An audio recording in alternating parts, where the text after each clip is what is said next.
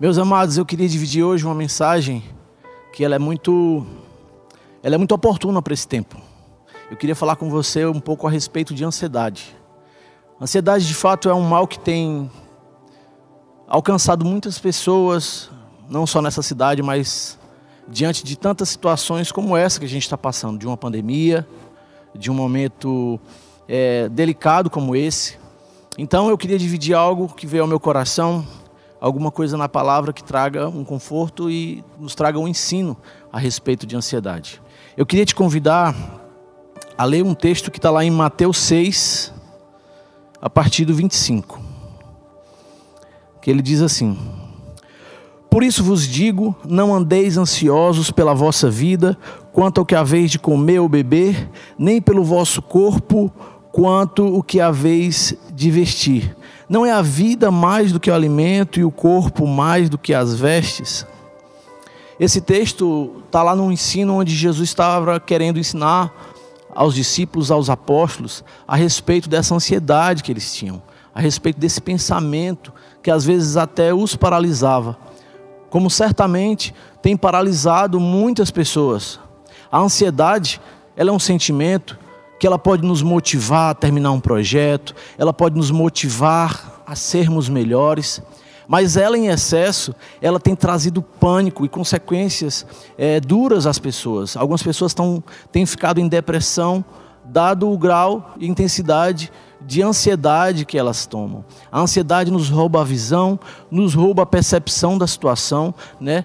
nos causa pânico e tantos outros distúrbios que, que a própria Ordem Mundial de Saúde fala.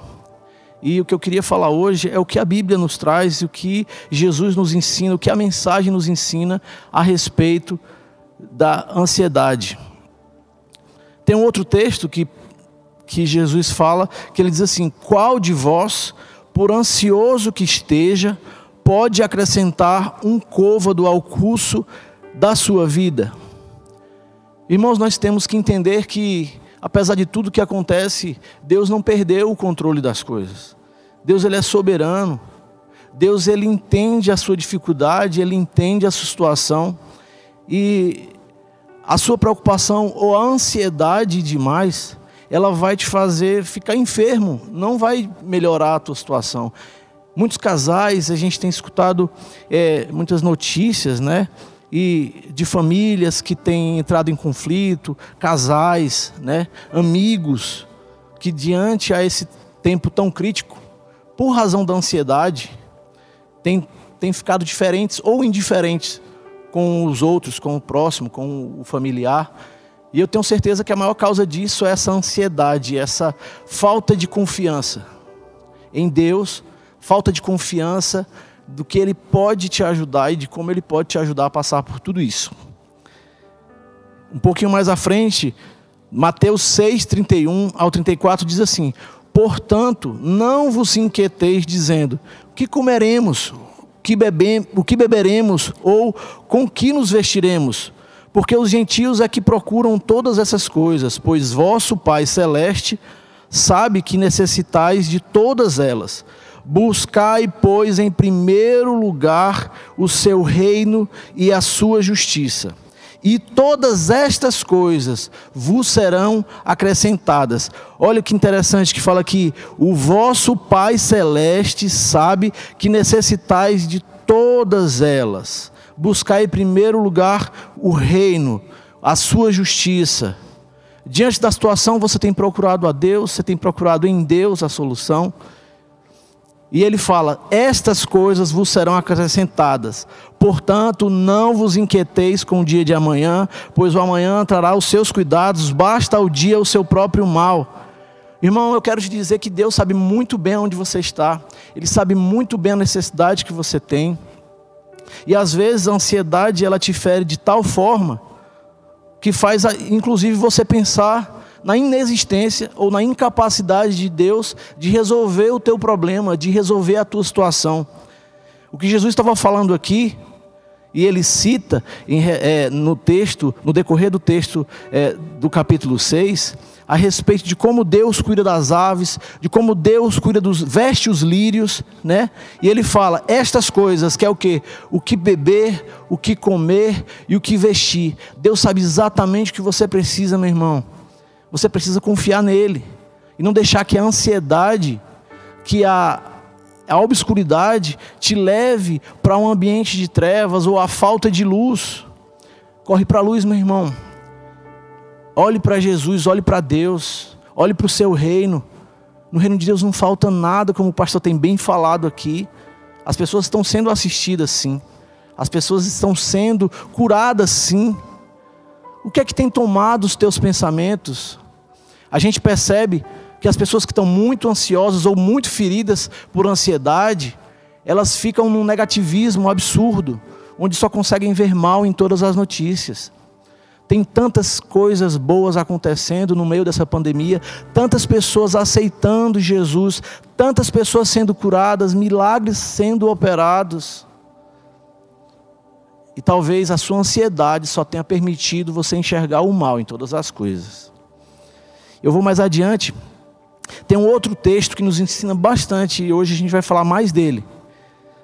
Que é um texto que Paulo cita lá na carta aos Filipenses. Falando em Filipenses, tem um texto na carta de Filipenses que todo mundo usa muito.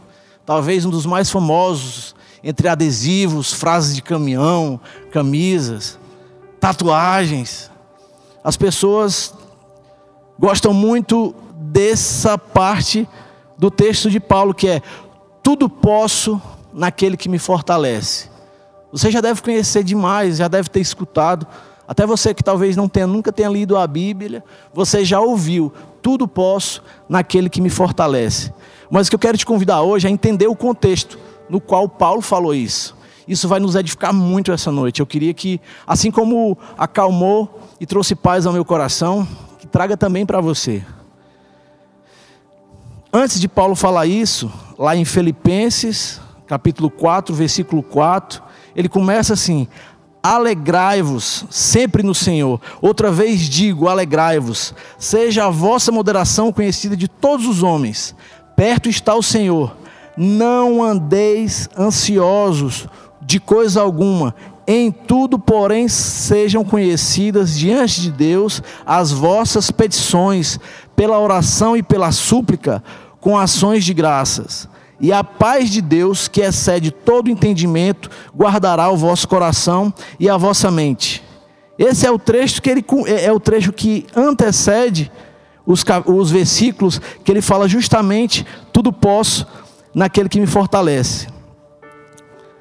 Eu vou adiantar um pouco o texto e depois eu volto com você. Quando ele diz assim, ó, Filipenses 4, versículo 10: alegrei-me. Eu estou querendo falar isso de novo, alegrei-me.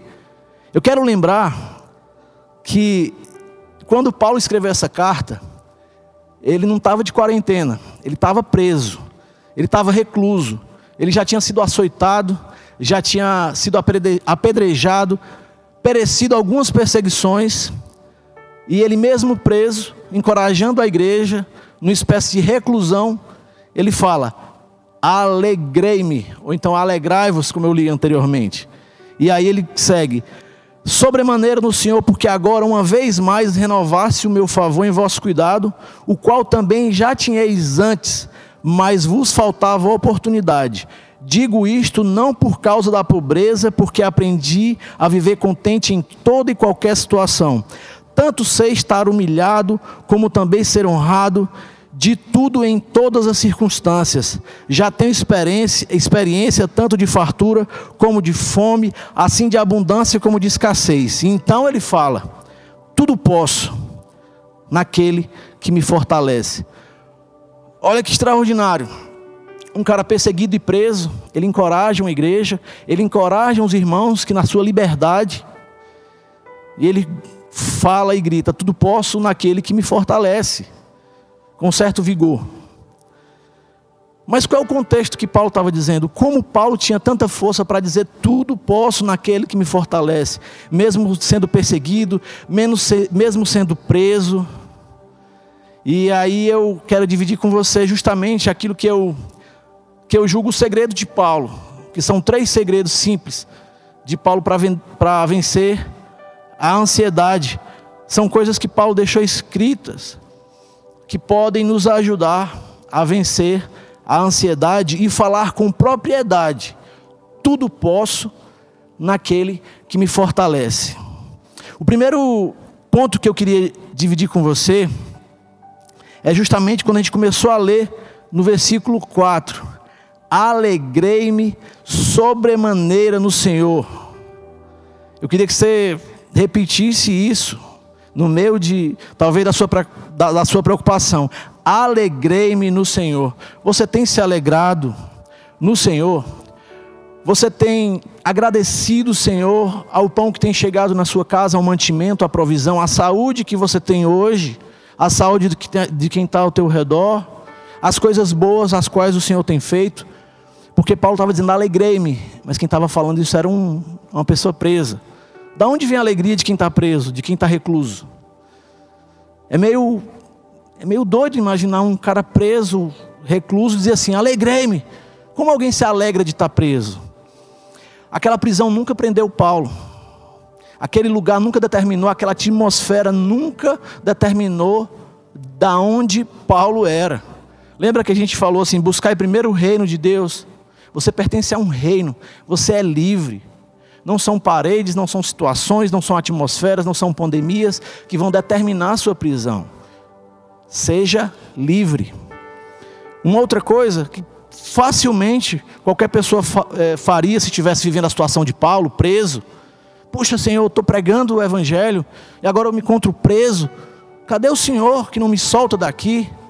Mas nenhum momento, nenhuma carta, a gente vê nenhuma murmuração de Paulo quanto à situação.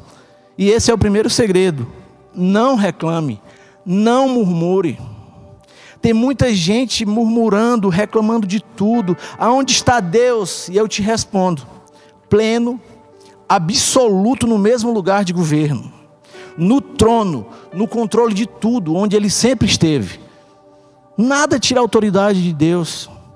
A murmuração, irmão, é a linguagem do inferno. A gente vê casos na Bíblia onde o povo murmurou, isso desagradou muito o coração de Deus. Por causa de muitas murmurações, o povo acabou sofrendo no deserto. Eu queria destacar um texto que está lá em Números, capítulo 14, versículo 29 a Bíblia fala assim: Neste deserto cairá o vosso cadáver, como também todos os que de vós foram contados segundo a vossa conta, de vinte anos para cima, os que dentre vós contra mim murmurastes. O povo passou por certa situação mais difícil porque ele não soube reconhecer Deus. Deus estava ali provendo o povo de maná todos os dias, mas em todo tempo alguém encontrava alguma coisa para reclamar, para levar adiante de Moisés e de Arão. E a gente consegue entender e ver na história que a murmuração nunca foi algo que agradou a Deus. Irmão, cessa a murmuração na tua casa.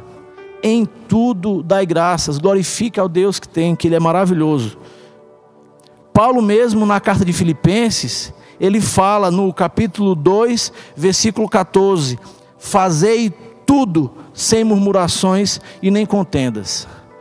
Esquece de murmurar toda vez que você tiver vontade. A Bíblia fala assim: irai-vos, mas não pequeis. Não deixa essa ansiedade ou essa, esse descontentamento, essa ira que é provocada de, de algumas formas através dessa situação, que isso seja externado. Leva isso para o secreto. Apresenta a tua causa diante de Deus. Amém. E aí, a partir daí, eu já vou com, começar a contar o segundo segredo. O primeiro é alegrai-vos, não murmure. O segundo é, a partir do versículo 6 de Filipenses, capítulo 4.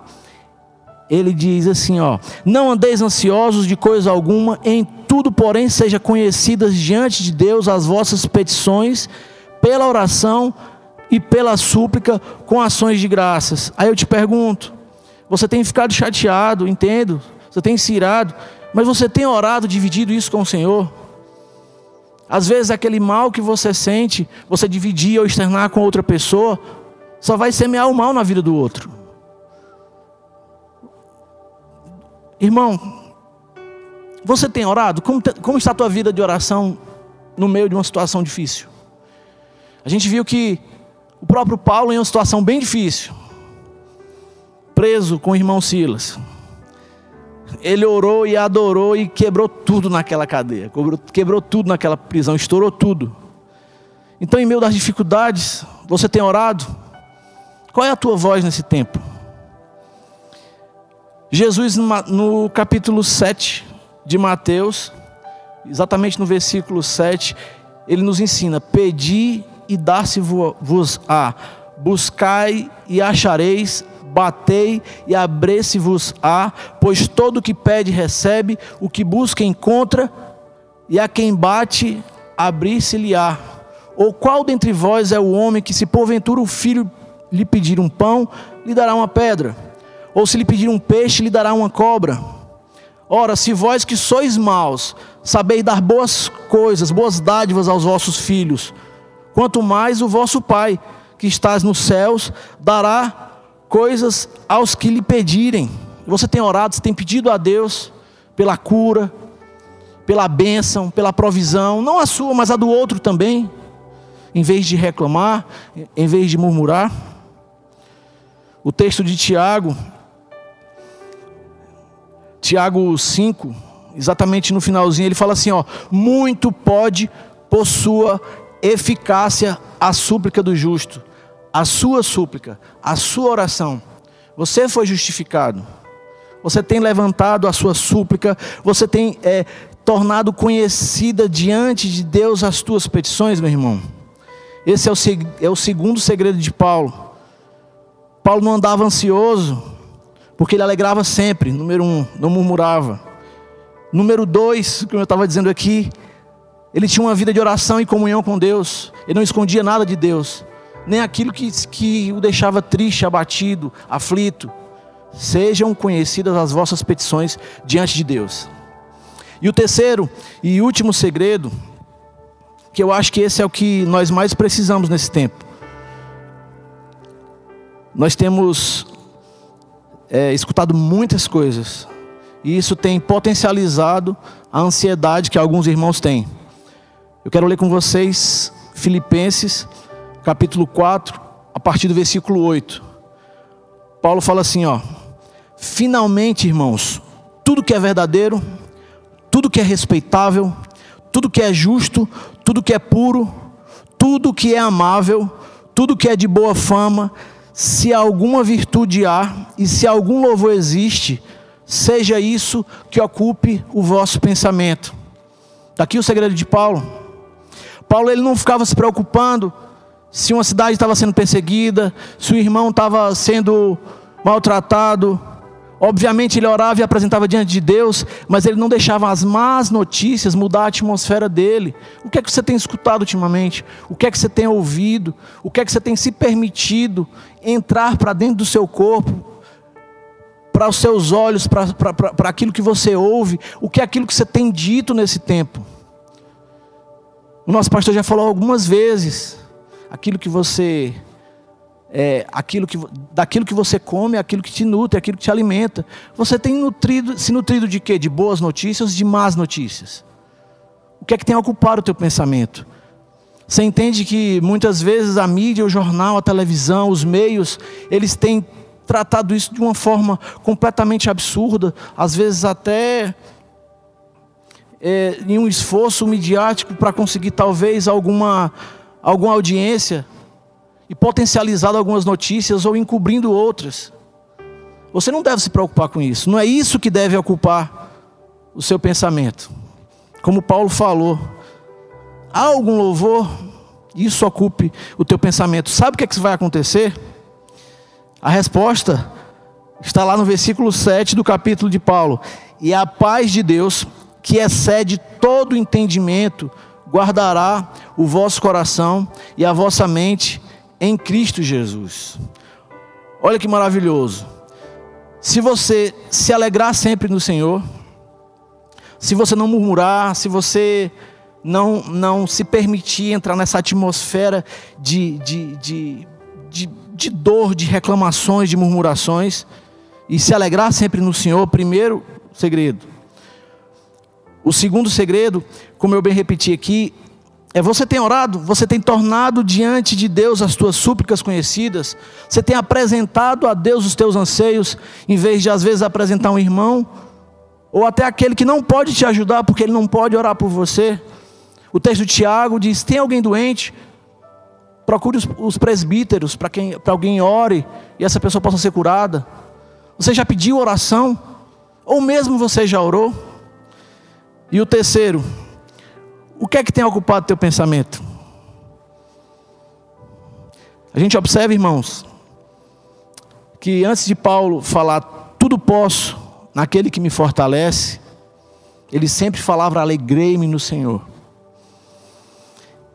ele manifestou aqui que ele tornava e encorajava as pessoas a que fossem conhecidas as súplicas, as necessidades diante ao Senhor. Paulo podia dizer assim: falem para mim e que eu resolvo, mas ele disse: não, procure a Deus, busque a Deus, como o texto de Mateus falou, que a gente leu agora há pouco.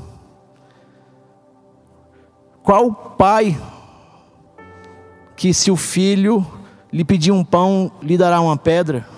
Deus sabe exatamente aquilo que você precisa, meu irmão. Agora Ele precisa, não você precisa, confiar nele, entender que Ele te ouve. Agora a pergunta é: você tem tornado conhecido aquilo que te aflige para que Ele possa te ajudar? Você tem dividido com o outro? Se sim, meu irmão, se você tem se alegrado, não tem murmurado, se você tem orado, a paz que excede todo entendimento guardará não só o teu coração, mas a vossa mente em Cristo Jesus. Eu tenho escutado alguns testemunhos de irmãos que no meio da pandemia têm até constrangido algumas pessoas. Uma irmã num certo grupo, né, comentou comigo que estava uma discussão ali num grupo de escola, de colégio, e no meio da, daquela confusão, ela simplesmente gravou um áudio dizendo: Gente, vai passar, Deus está no controle. E ela gravou ali uma mensagem mais branda, ou escreveu, não sei ao certo. E depois ela me contou assim: Como eu recebi notícias maravilhosas até no meu pessoal, das pessoas dizendo assim: Irmã, como é, como é que pode? O mundo está se acabando e tu está nessa paz toda. Sabe o que é, meu irmão? É a paz que excede todo entendimento, que ela está disponível para você, que ela está disponível para mim. Pedir, você tem pedido essa paz? Você tem pedido para Deus confortar seu coração? Não murmurando, mas agradecendo? Eu, eu quero finalizar aqui para que você possa dizer com propriedade: Isso, tudo posso naquele que me fortalece.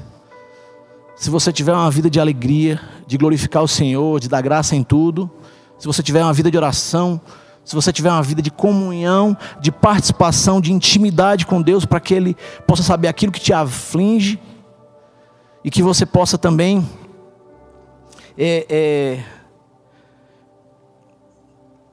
guardar tudo isso é, de forma que não deixe o que é externo roubar isso de você, guardando o seu pensamento em tudo. Irmãos, para de ouvir más notícias. Vai ouvir a palavra, vai ler a palavra, vai, vai adorar o Senhor. Enche a tua casa com louvores, não com más notícias. E aí sim, como Paulo falou, tudo você pode naquele que te fortalece, porque nada vai te dar medo. Porque, como o texto falou, a paz de Deus que excede todo entendimento, ninguém vai entender como é que você está assim, mas ela vai guardar o seu coração e a sua mente. Amém? Antes de terminar, como Paulo falou aqui no final, ao versículo 9: O que também aprendestes e recebestes e ouviste e vistes em mim, isso praticai, e o Deus da paz será convosco. Se você escutou essa mensagem, se você tem pessoas próximas a você, que têm sofrido de ansiedade, sofrido com essa situação, divide com ela esses três segredos. Convida ela a ter uma vida mais próxima de Deus, a se agradar de Deus, a se alegrar de Deus, não ter uma vida de murmuração. Eu tenho certeza, eu tenho certeza absoluta que Deus está ansioso. Ele sim, ele anseia pela tua presença, pela tua comunhão, pela tua intimidade, para que você chegue no quarto, no teu secreto e divida com ele aquilo que aflige o teu coração. E aí você pode dizer para todos: tudo posso naquele que me fortalece. Que Deus te abençoe, que Ele guarde a sua casa, que Ele guarde os seus familiares e que Ele traga a paz que excede todo entendimento para o teu coração e para a tua mente. No nome de Jesus, Deus te abençoe. Amém.